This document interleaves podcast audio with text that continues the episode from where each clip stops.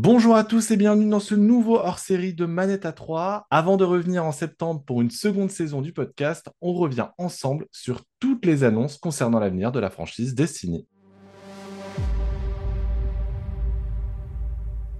Et pour démarrer ce podcast spécial, je ne suis pas en compagnie d'Alvin et d'Antistar, qui sont encore en train de se dorer la pilule comme à leur habitude, mais avec Playbox, vidéaste spécialiste de Destiny. Salut Playbox. Salut, salut. Alors du coup, c'est euh, manette à deux aujourd'hui C'est ça, manette à deux. Euh, voilà, c'est un peu triste, mais euh, je pense qu'on va quand même pouvoir tenir, tenir tout ça.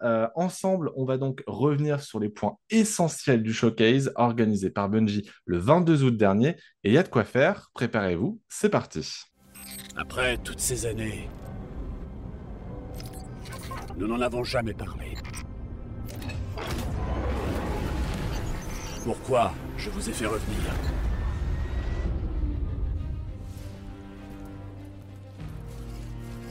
Pourquoi mon choix s'est porté sur vous?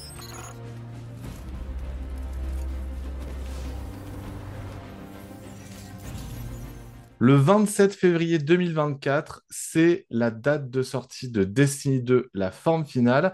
Une extension qui a une forme particulière parce que bah, déjà, il s'agit euh, de la nouvelle extension de Destiny 2, ça euh, globalement hein, tout le monde le sait, mais surtout c'est a priori l'ultime extension de Destiny 2 qui nous mènera à la fin du voyage de, euh, orchestré en 2014 déjà par Bungie euh, à travers Destinien euh, et qui nous racontait l'histoire euh, du combat entre les ténèbres et la lumière qui finalement est un petit peu plus compliqué que ça parce que c'est pas vraiment un combat. Hein. à la fin, mon cher Playbox, tu me corrigeras si je me trompe. Mais ensemble, voilà, on va revenir sur les principales annonces. Avant de commencer, on va quand même juste faire un léger récap. Pourquoi est-ce que cette, euh, extension, elle est si importante pour tous les joueurs de Destiny 2 Elle est importante parce qu'elle vient euh, clôturer plus ou moins le deuxième épisode de, la franchise, même si on va sans doute en discuter un peu plus tard. Euh, ça n'a pas l'air d'être si conclu que ça, mais on arrive vraiment au bout de dix années d'un vrai cycle qui est le combat contre la lumière et les ténèbres, tu l'as un peu introduit. Donc on arrive vraiment à la, clôture de ça. On est censé enfin avoir de vraies réponses et une vraie conclusion à des questions qui, euh, qui remontent à il y a de ça plusieurs années maintenant, auxquelles on espère vraiment enfin avoir des éclaircissements. Et puis, c'est censé être aussi un peu un nouveau redémarrage, un nouveau départ euh, pour la franchise. C'est ça, j'ai l'impression que le nouveau départ, on nous en parle depuis euh, des années à chaque showcase.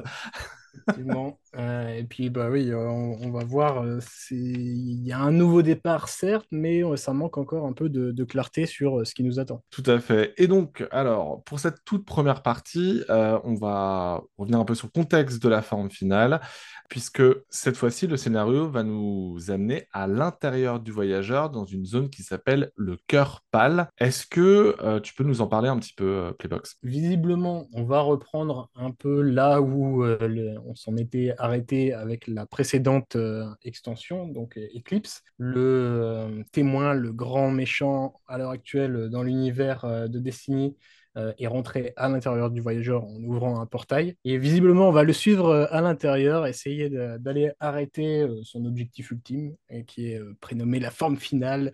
Il va essayer de, compresser l'univers, de le, friser en un univers stable et mettre fin plus ou moins à tout. C'est l'apocalypse. Donc on va essayer d'arrêter tout ça en, allant le rejoindre à l'intérieur. Il aura pris un petit peu d'avance sur nous, transformé visiblement les lieux avec sa technologie pyramidale mis un peu du noir un peu partout. Puis euh, on va voir un peu ce qui va nous attendre exactement à l'intérieur. On sait déjà qu'il y aura des, nouveaux ennemis, les subjugateurs. Puis j'imagine qu'on aura aussi euh, plein d'autres plein d'autres surprises. Je pense qu'avec les subjugateurs, justement, ils ont voulu un peu refaire euh, la même surprise qu'avec Eclipse, qui apportait un nouveau type d'ennemi beaucoup plus menaçant. Est-ce que l'effet sera le même? C'est vrai que c'était une des grandes réussites d'Eclipse, hein, malgré tous ses défauts. Euh, c'était quand, même, euh, quand même pas mal de, de, les combattre, ces ennemis-là. Euh, mais surtout, la nouveauté principale de, de, cette extension, enfin la nouveauté, plutôt le retour principal, c'est évidemment Cade, qui était mort dans l'extension Renégat.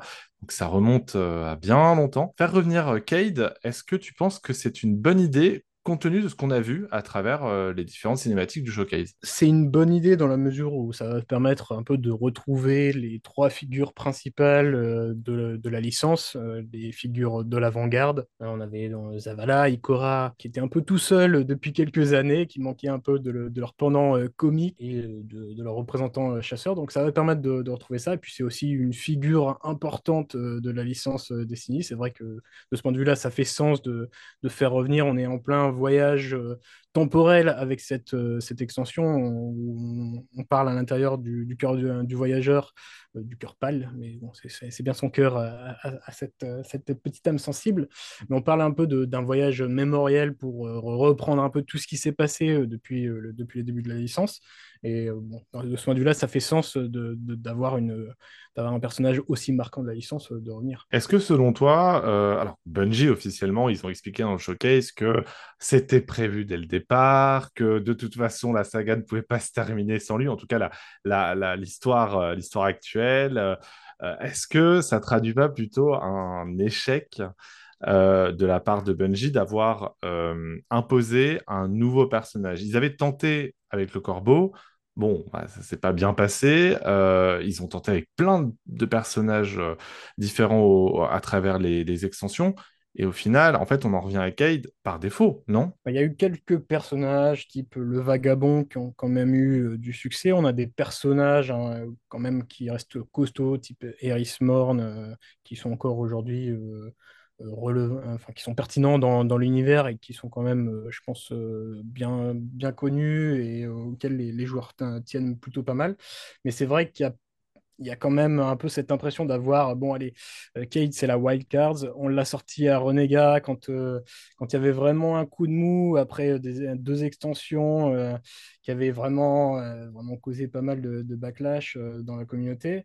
donc là, on l'a sorti pour le tuer. Et maintenant, bon, allez, pour conclure en beauté, on ressort un peu, un peu Cade. Je pense quand même que ça, ça, fait sens si tu veux clôturer un peu toutes les années qui, qui se sont passées. Alors oui, c'est un peu la, la, solution facile. C'est ça, un peu le, le euh, palmacho qui ferait euh, nouvelle règle.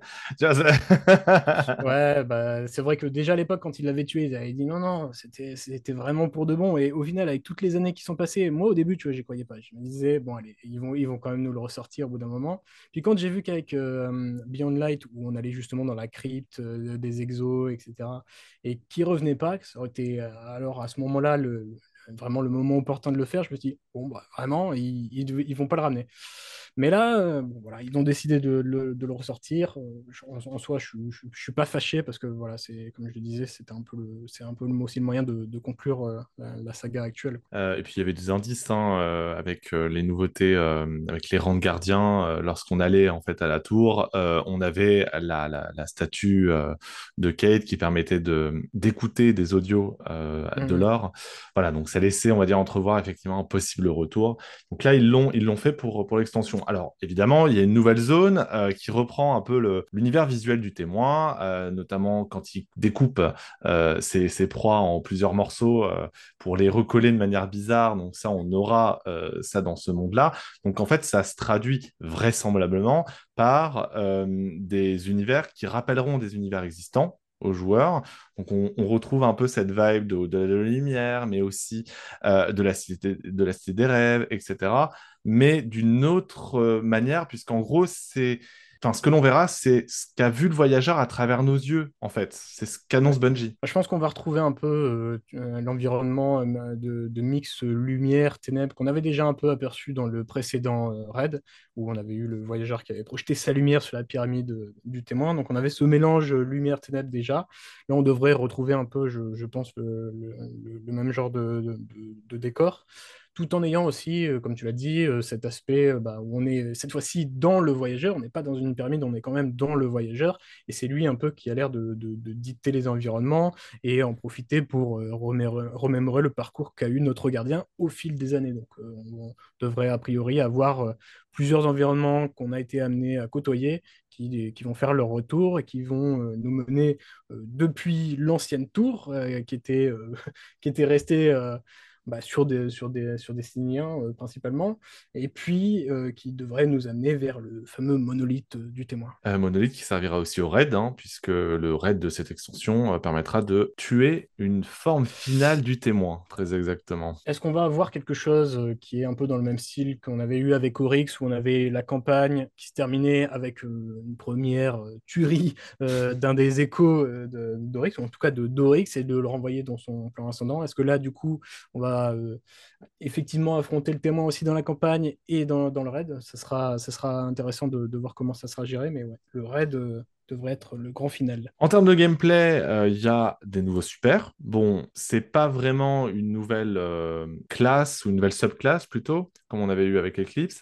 Euh, mais c'est peut-être aussi un moyen, on va dire, de calmer le jeu et d'éviter de trop mettre au travail des développeurs pour la dernière vraie année de contenu. On pouvait éventuellement s'attendre à effectivement avoir une troisième doctrine, une troisième classe euh, des ténèbres cette fois-ci, mais bon, c'est vrai qu'il faut reconnaître que c'est quand même un travail euh, conséquent.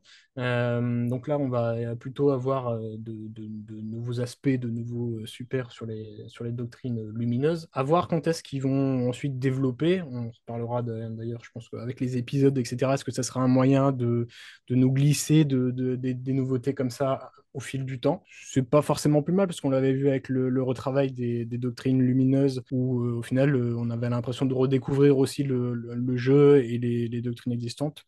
Donc, euh, bon, une petite déception quand même sur le fait qu'on n'aura pas de vraie euh, nouvelle doctrine des ténèbres. Mais bon, je pense que ça sera pas forcément euh, mauvais pour autant. Oui, c'est ça, parce qu'effectivement, on en parlait parce qu'on a fait un live ensemble juste avant l'enregistrement du podcast et on disait que l'un des défauts d'Eclipse, c'était justement de servir essentiellement de tutoriel au fil obscur, qui était la, nouvelle, la nouvelle doctrine.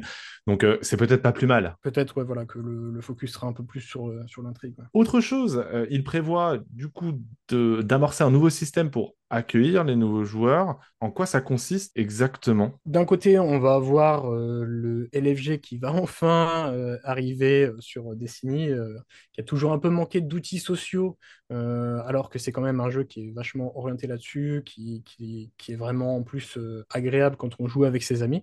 Donc on va vraiment avoir le, LFG là, qui arrive dans la, dans la, saison qui va précéder la, la, nouvelle extension. Donc juste pour, pour dire à ceux qui ne connaissent pas tout à fait Destiny, il y a un système de matchmaking automatique hein, pour les activités de faible et moyenne intensité. Par contre, il n'y a plus de matchmaking euh, dans le cadre d'un donjon, par exemple, ou d'un assaut de très haut niveau, ou tout simplement des raids, ou bah, le PVP de haut niveau. Euh, le, euh, ce qui signifie en fait que soit bah, vous avez des potes, soit vous passez par l'application. Mais l'application elle a ses défauts, notamment les faits qu'on ne peut pas filtrer par langage, par exemple, ou clairement définir ses besoins, que ce soit en termes d'accessibilité ou ce genre de choses. Et là, le système de matchmaking sera directement intégré en jeu, c'est quand même euh, la chose principale, et il y aura ces différents filtres pour faire en sorte que les joueurs se sentent bien lorsqu'ils rejoignent un groupe qu'ils ne connaissent pas. Puis il y a aussi, euh, du coup, une addition de ça, de cet outil pour, trouver des, compagnons de jeu, le fait euh, bah, qu'il y a un niveau de puissance qui est un peu retravaillé. On va pas demander à un nouveau joueur de forcément tout de suite avoir le niveau maximal pour jouer avec ses, compagnons, avec ses, avec potes de jeu sur des activités de haut niveau. On va pouvoir être amené directement sur des activités de, haut niveau sans avoir tout de suite à, devoir avoir plusieurs heures de grind derrière soi pour pouvoir jouer. C'est un outil qui est notamment utilisé sur euh, The Scrolls Online pour le coup et qui permet d'avoir constamment le même niveau qu'un autre, mais voilà, un faux, niveau commun, donc c'est plutôt une bonne chose. c'est d'ailleurs ce système de niveau commun, il est déjà dispo dans le cadre d'activités classiques dans Destiny 2 puisqu'en fait, quelqu'un qui est dans, un, le monde ouvert, il peut jouer avec une personne qui est un, vétéran véritablement, mais pas dans les instances. Oui, effectivement, on peut déjà, dans exploration, etc., croiser n'importe qui, mais jusqu'à maintenant, dans vraiment les activités de, de, endgame, de, de haut niveau, ou certaines activités précises, eh bien, on était un peu limité tout de suite, euh, soit d'avoir tout de suite un clan ou d'avoir une, liste d'amis développée, ou soit il fallait vraiment passer par des outils euh, extérieurs ou avoir euh, du coup un niveau développé. Là, on supprime vraiment des barrières à l'entrée. Et puis très rapidement, il y a eu aussi du coup la nouvelle saison qui commence bah, le soir où on enregistre d'ailleurs, la saison de la sorcière, et qui fait le lien déjà avec la prochaine extension, la forme finale, notamment avec Eris Morn qui est de retour et qu'il va falloir falloir nourrir, hein, en quelque sorte, puisqu'elle devient Dark Erisborn, bien que, que soit Elle plus était dark déjà me dark. terrifie. Oui, c'est ça. Du coup, ça me terrifie un peu, hein, ce Mhm. qu'elle va devenir. Euh, mais en gros, elle fusionne avec la ruche, hein, en quelque sorte. Euh, et euh, ça va être l'occasion de comprendre comment est-ce qu'on va pouvoir entrer dans le voyageur, puisque on sait qu'on y sera, mais comment on y sera? Là est toute la question de la saison en cours. Je te propose de parler de l'avenir de Destiny 2 dans la seconde partie. Et ben, c'est parti. Ce combat est peut-être notre dernier. Alors, je vous le demande. Une dernière fois. Relevez-vous.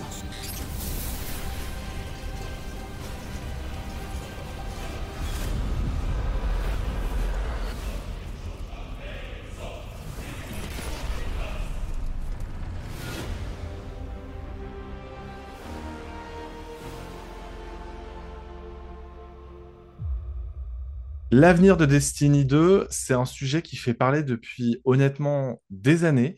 Il y a beaucoup de gens qui disaient oui, il va y avoir un Destiny 3, ou alors quand est-ce qu'il y aura un Destiny 3 Nous, juste avant le lancement du showcase, euh, on théorisait euh, une éventuelle collection qui regroupait en fait l'ensemble du contenu de Destiny 1 et de Destiny 2. Eh ben, aucun des trois. le, euh, non, en gros, il y aura quand même des choses qui rassembleront un certain nombre, un certain nombre de contenus appartenant au passé de Destiny, mais ce ne sera pas, euh, à la fin, le jeu ne deviendra pas Destiny, tu vois, ça, ça restera Destiny 2, puisque effectivement, à l'issue de la forme finale, Bungie abandonne complètement le système saisonnier et intègre un système d'épisodes. C'est trois épisodes par an, par année en tout cas, puisque ça, ça ira de euh, février 2024 à février 2025. Chaque épisode est divisé en trois actes. Je vais y arriver parce que c'est compliqué. Hein. Euh, et en gros, chaque épisode pourra être acheté indépendamment les uns des autres, comme le système de saison. Mais l'important, c'est que chaque épisode pourra être joué indépendamment des autres. Donc, il y aura, ça se déroulera en termes d'histoire après la fin de l'extension. Donc, voilà, on, aura, on aura cette conscience-là. Mais par contre, vraisemblablement, il y aura plus de fil rouge comme l'était euh, le, le, le, mystère autour euh, de la lumière et des ténèbres. Est-ce que tu penses que c'est un bon move de la part de Bungie de partir sur ce système épisodique? Je pense déjà que on va pas être non plus dans une révolution euh, totale du, du, système actuel. On a été vraiment sur quatre saisons annuelles euh, en plus de l'extension de début d'année. Ici, on a l'air d'être plutôt sur euh, trois épisodes un peu plus longs, avec ensuite des sous-épisodes. J'ai l'impression que c'est toutes les trois, quatre semaines, il y a un nouvel euh, sous-épisode qui tombe en fait. Donc euh, en termes de rythme, je pense pas qu'on va totalement changer. Ça sera peut-être euh, un poil plus régulier euh, sur sur l'ensemble de l'année, mais on n'a pas, je pense, de grosses révolutions par rapport au, système actuel. Après, sur la construction de l'intrigue, le fait que ces blocs-là soient indépendants par rapport aux autres puissent être joués dans des ordres un peu différents. Il faudra vraiment voir si effectivement, en termes de fil rouge, en termes de continuité et en termes de lore et de, de, sa richesse actuelle, on va vraiment parvenir à conserver euh, ce qu'on avait jusqu'à maintenant. On avait vraiment des arcs euh, annuels euh, et pluriannuels. Est-ce que le fait de pouvoir jouer les choses dans, dans, des ordres différents, ça va permettre de conserver cette continuité et cette richesse? Je demande à voir. Il y a une chose en fait euh, qui m'a surpris dans ce showcase. On nous annonçait effectivement qu'on en saurait davantage sur l'avenir de Destiny 2 vraiment à plus long terme. En fait, on a davantage un aperçu de ce qui se passera à moyen terme. Parce qu'en fait, après cette année d'épisodes, qui doit donc se clôturer en février 2025, qu'est-ce qui nous attend? Est-ce que du coup, il y aura une nouvelle extension? Non, peu probable. Donc on repartirait sur une nouvelle salve d'épisodes ou au contraire, on partirait, comme je l'avais éventuellement euh, prédit, euh, sur une mise en stase du jeu, que le jeu bah, continue de son côté, mais que Bungie ait plus de contenu à faire dessus pour se concentrer sur ses nouveaux projets. Mmh. C'est un peu ce qui m'a déplu dans ce, dans ce reveal. Effectivement, on n'a pas de mauvaises annonces, on est sur quelque chose de classique avec Destiny et Bungie. On a vraiment un bel effet d'annonce, on sait que bon, globalement le, le, contenu sera plutôt bon, mais on manque vraiment maintenant de, de visibilité sur l'avenir à plus long long terme. on ne sait pas du tout exactement comment les choses vont, se poursuivre. Est-ce que, tu l'as dit, on aura encore des extensions ou alors est-ce que ça sera plutôt sous-divisé au, fur et à mesure des, épisodes annuels? Euh, est-ce que les espoirs de voir un vrai euh, reboot ou d'avoir quelque chose de regroupé plus globalement sous l'ombrelle Destiny, d'enfin abandonner ce, ce Destiny 2 va, être quelque chose qui va arriver. Ben, on ne sait pas. On avait envie de réponse, un peu comme en jeu à l'heure actuelle. On a envie de réponse, on a envie d'avoir un peu de, visibilité. Et malheureusement, ce, ce reveal, il n'a pas apporté toute la lumière euh, là-dessus. Plutôt les ténèbres. Hein. Oh là là. Euh, attention, jeu de mots. Euh, bon, alors on va passer maintenant à notre avis quand même global sur ce que l'on a pensé de ce, de ce showcase. Juste avant, je voulais aussi rajouter que dans l'année euh, qui vient, il y aura également un contenu qui revisitera d'anciennes missions emblématiques de la franchise, donc de Destiny 1 et de Destiny 2, notamment pour rappeler aux joueurs comment Cade est décédé, euh, pour ceux qui n'ont euh, jamais vu, hein, puisque le contenu de Forsaken a été retiré de Destiny 2. Et donc pour cette dernière partie euh, du podcast, mon cher Playbox, ça y est, on en vient euh, à notre avis. Euh, peut-être éclaté au sol, nous verrons bien lorsque l'extension sortira le 27 février, mais euh, déjà, un premier avis, toi, est-ce que tu as, malgré les critiques que tu as émises un petit peu plus tôt, euh, j'ai quand même vu une lueur d'espoir dans tes yeux, puisque je te vois à travers la webcam. Euh, est-ce que tu as quand même été convaincu? Est-ce que tu feras cette extension quand même pour en terminer avec Destiny? Ou justement le système d'épisodes t'a-t-il suffisamment hypé? Ce qui est sûr en tant que joueur originel depuis 2014, etc., c'est qu'on a envie de participer à la conclusion de, de, cette, de cette saga, de, cette, de ces dix premiers euh, années, ça c'est sûr. Après, pour euh, le reste, je demande à, voir exactement l'exécution, euh, comment ça, ça, va se passer exactement au niveau des épisodes, et puis à plus long terme, l'avenir de la saga.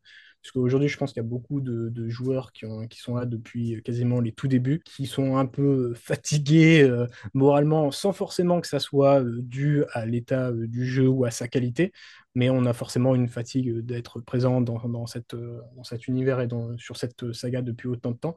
Donc à voir si, euh, effectivement ce remaniement en termes de système et puis euh, après en termes d'intrigue et, de gameplay, comment ça, va se, comment ça va se développer. Moi, je demande, je demande à voir. Pour l'instant, on va faire cette extension et puis euh, on verra déjà la qualité de l'extension en elle-même. On verra si on se plonge sur la, sur la suite. Moi, je, pour l'instant, c'est wait and see. C'est vrai qu'effectivement, tu dis une chose importante c'est que cette extension, elle est attendue au tournant puisque Eclipse, son principal reproche, c'était de servir d'introduction en fait à cette extension. On rappelle qu'Eclipse n'était pas une extension prévue à la base de la base. Ils l'ont ajouté euh, pour des raisons X ou Y. Hein, on n'est pas là pour euh, forcément troller, mais euh, il y a quand même évidemment une, imagination mercantile toujours très intéressante chez Bungie. Mais le fait est qu'ils ont beaucoup à faire pour convaincre les joueurs de l'intérêt réel de cette extension. Il faut pas qu'ils se loupent. Voilà. Ça, de toute façon, ils n'ont plus le choix que de ne pas se louper. Alors évidemment, euh, il y aura forcément des déçus de, cette, de, la fin choisie par les développeurs. C'est logique. Mass Effect euh, peut, peut, en témoigner. Mais le, le truc, c'est que malgré tout, il faut qu'il y ait une fin qui soit suffisamment satisfaisante en termes de réponse pour ne pas que à la fin, les joueurs se disent Putain, je vais encore devoir jouer les épisodes pour savoir euh, ce qui est devenu euh, machin truc et, euh, et, telle séquence de l'art. J'espère qu'ils ne feront pas cette erreur, parce que s'ils le font, clairement, c'est qu'ils n'ont pas compris ce que les joueurs n'ont pas aimé dans Eclipse. Bah, le, le point d'inflexion pour la licence Destiny, on en parle souvent et au final, il a rarement eu lieu. Il faut le dire, c'est une licence qui, est, qui, qui, a, un succès, à la fois en termes en, termes de chiffres et puis en termes de, développement, de, qualité. Euh, c'est une licence qui est beaucoup critiquée, mais je pense qu'il a beaucoup progressé, euh, à la fois euh, dans, les capacités de gameplay, mais aussi en termes de, narration. On est parti de très très loin. L'univers a toujours été riche, mais maintenant il y a de vraies histoires qui sont racontées en jeu. Mais il y a aussi, bah maintenant, je pense, ce vrai point d'inflexion. On est vraiment à la fin d'un cycle. Il faut à la fois convaincre les joueurs qui euh, sont restés jusque-là ou même qui ont embarqué en cours de route que bah, ça vaut le coup de repartir euh, pour, euh, pour un nouveau cycle. Et puis, bah, il faut quand même aussi euh, parvenir à amener de nouveaux joueurs. Et pour, et pour ça, il faut que la conclusion se fasse en beauté. Voilà pour cet épisode spécial du podcast Manette à 3. C'était forcément consacré à l'avenir de la franchise Destiny et de Bungie, hein, à plus grande échéance. Merci beaucoup Playbox euh, d'avoir accepté d'intervenir euh, et d'être mon copilote.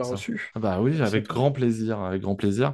De notre côté, euh, pour Manette 3, on se retrouve à la rentrée, la semaine du 15 septembre, a priori, avec un tout petit jeu qui sort quelques jours avant, que vous connaissez peut-être. c'est Starfield, évidemment. On aura probablement plein de choses à dire hein, sur ce nouveau jeu d'exploration spatiale. D'ici là, portez-vous bien et n'oubliez pas de boire un coup, hein, ce qui fait chaud en ce moment. Salut